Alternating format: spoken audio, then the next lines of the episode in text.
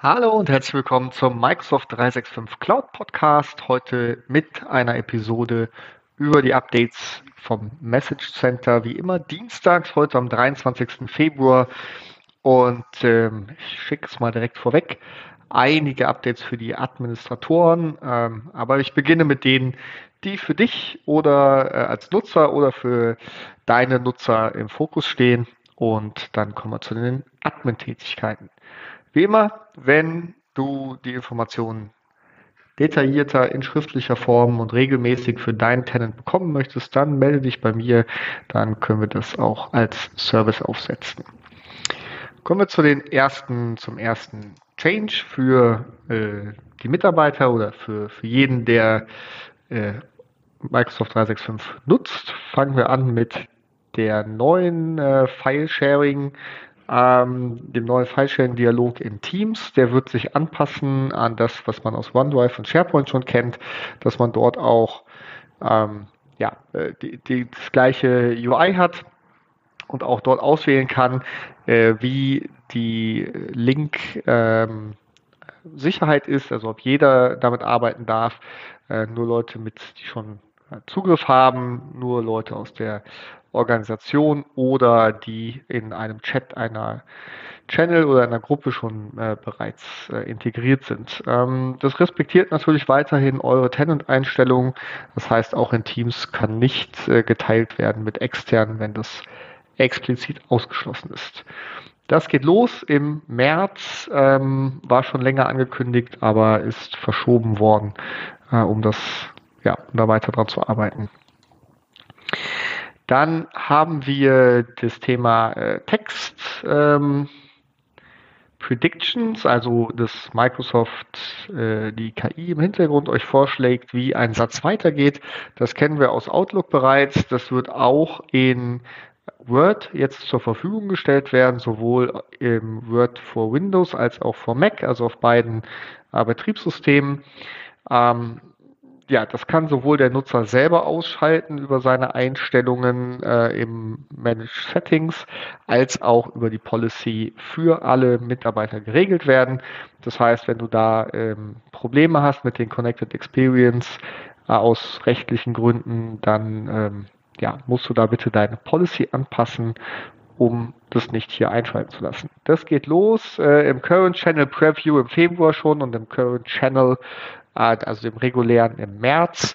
Es kommt also auch darauf an, welche Channel-Einstellungen du für deine Nutzer gewählt hast.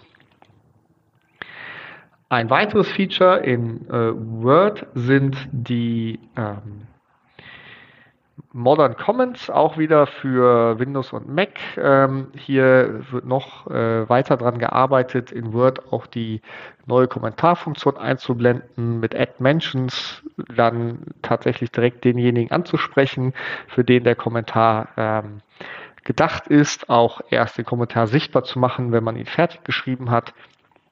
Das ist aus meiner Sicht sehr hilfreich, wenn man zusammen an einem Dokument arbeitet, insbesondere, dass man auf den Kommentar wenn er per Add Mentions äh, genannt wurde, direkt äh, in der Mail, die dann versendet wird, äh, direkt antworten kann und der Kommentar dann auch im äh, Dokument erscheint. Also da für deine Nutzer ein weiteres äh, ja, Update der, äh, der Produktivität. Und ich denke, das ist es dann schon wert, auch ähm, kommuniziert zu werden. Auch hier wieder, das wird im Current Channel Preview ab Februar zur Verfügung stehen und im Current Channel dann ab April. Das heißt, äh, da gibt es die klaren, äh, die klare ähm, Anpassung an eure Channel-Einstellung für das Office-Paket. Und dann haben wir noch einen letzten Punkt, der ähm, auch für die Nutzer relevant ist, und das sind die äh, Drawing-File-Einstellungen. Äh, da gibt es einen besseren Sync-Support für OneDrive. Also das sind die Files mit der Endung DWG. Ich denke, es ist ein Spezialfall. Ähm, wenn das für dich und deinen Tenant zutrifft, dann guckt er in die Nachricht. Äh, da gibt es eine Verbesserung, dass dort auch die Versionen vernünftig mit synchronisiert werden.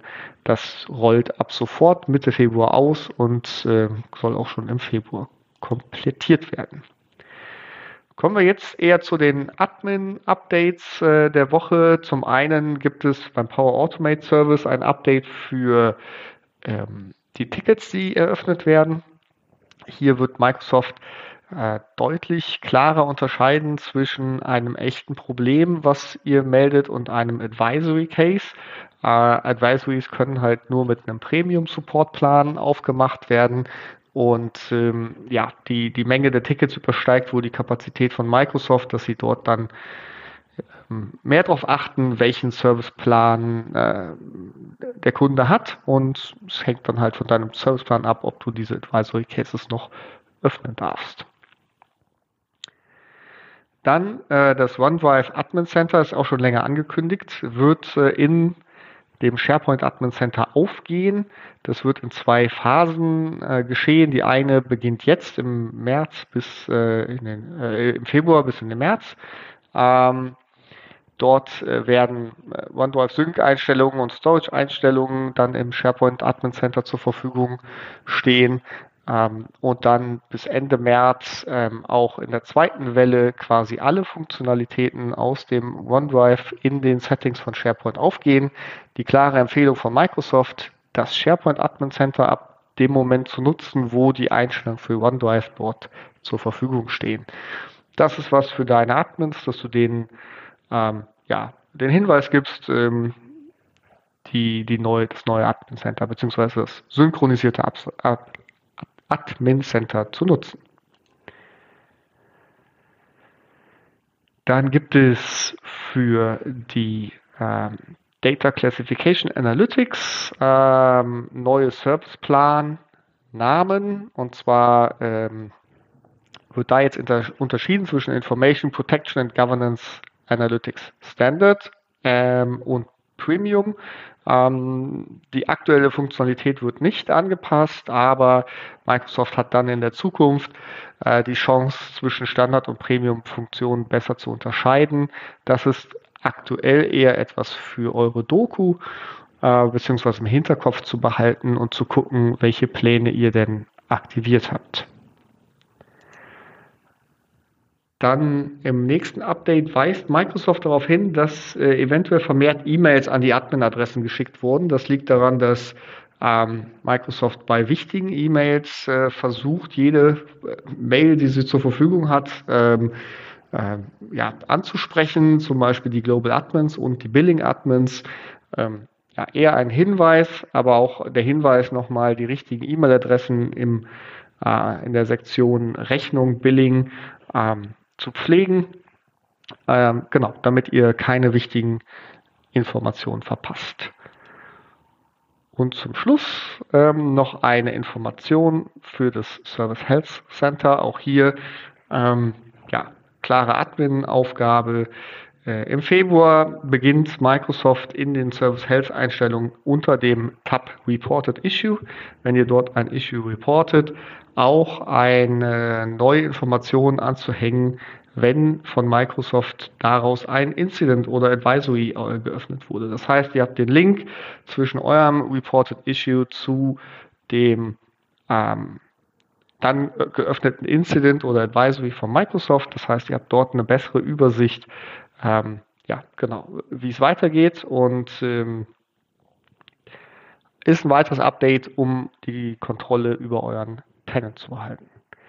Ja, heute nicht so viele Updates. Das äh, ist ja auch mal ganz schön. Ich freue mich, unter den 10 Minuten geblieben zu sein, die äh, ich mir immer vorstelle. Ich wünsche euch eine produktive, gute Woche und freue mich, wenn ihr wieder einschaltet in der nächsten Woche mit den neuen Updates aus dem Message Center.